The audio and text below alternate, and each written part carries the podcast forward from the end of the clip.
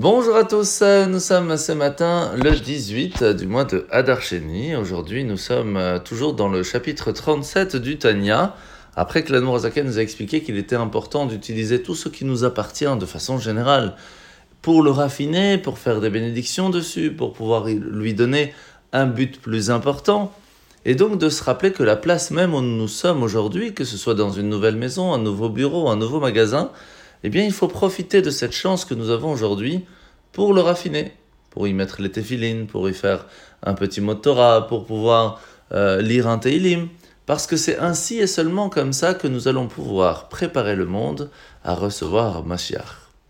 Alors ce qui est, ce qui est intéressant, c'est que nous sommes tous et toutes basés sur 600 000 âmes. Alors vous allez me dire, on est beaucoup plus dans le peuple juif, mais en fait, ce sont un peu comme 600 000 ampoules qui vont envoyer différentes et plusieurs petites lumières dans ce monde.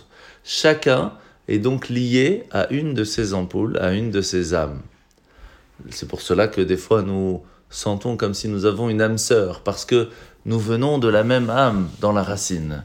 Mais en fin de compte, ce qui est important à ne pas oublier, c'est que chacun d'entre nous a une responsabilité de raffiner sa propre âme pour qu'on puisse réussir à raffiner le corps entier du peuple juif et ainsi recevoir Mashiach. Alors aujourd'hui, nous sommes dans la misa positive numéro 245. C'est la misa que lorsque l'on achète, on vend, on donne en cadeau, il faut le faire selon les lois de la Torah.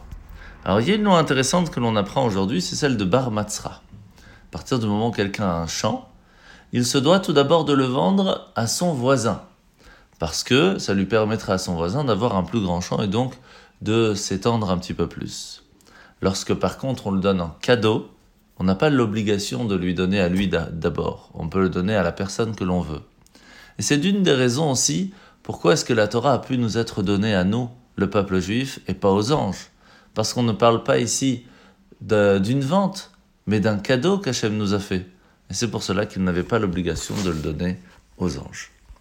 Alors la paracha de la semaine, nous sommes paracha de Shemini, et après qu'Aaron avait fini de faire tous les rites sacrificiels dans le temple, puisque nous sommes dans le premier jour, le huitième jour en fait, de l'inauguration, eh bien il éleva les mains et bénit le peuple avec la bénédiction des Kohanim.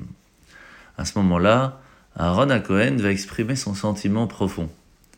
Et il dit au peuple juif, sachez que pour pouvoir vous bénir, il faut que Hachem m'ait à moi, tout d'abord, pardonner la faute du Vaudor que j'ai participé avec vous, parce que sinon je ne pourrais pas transmettre la bénédiction.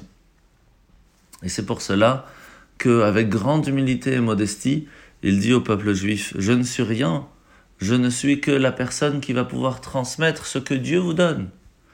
Et donc c'est avec une grande force, une grande bonté que je vous transmets la bénédiction d'Hachem.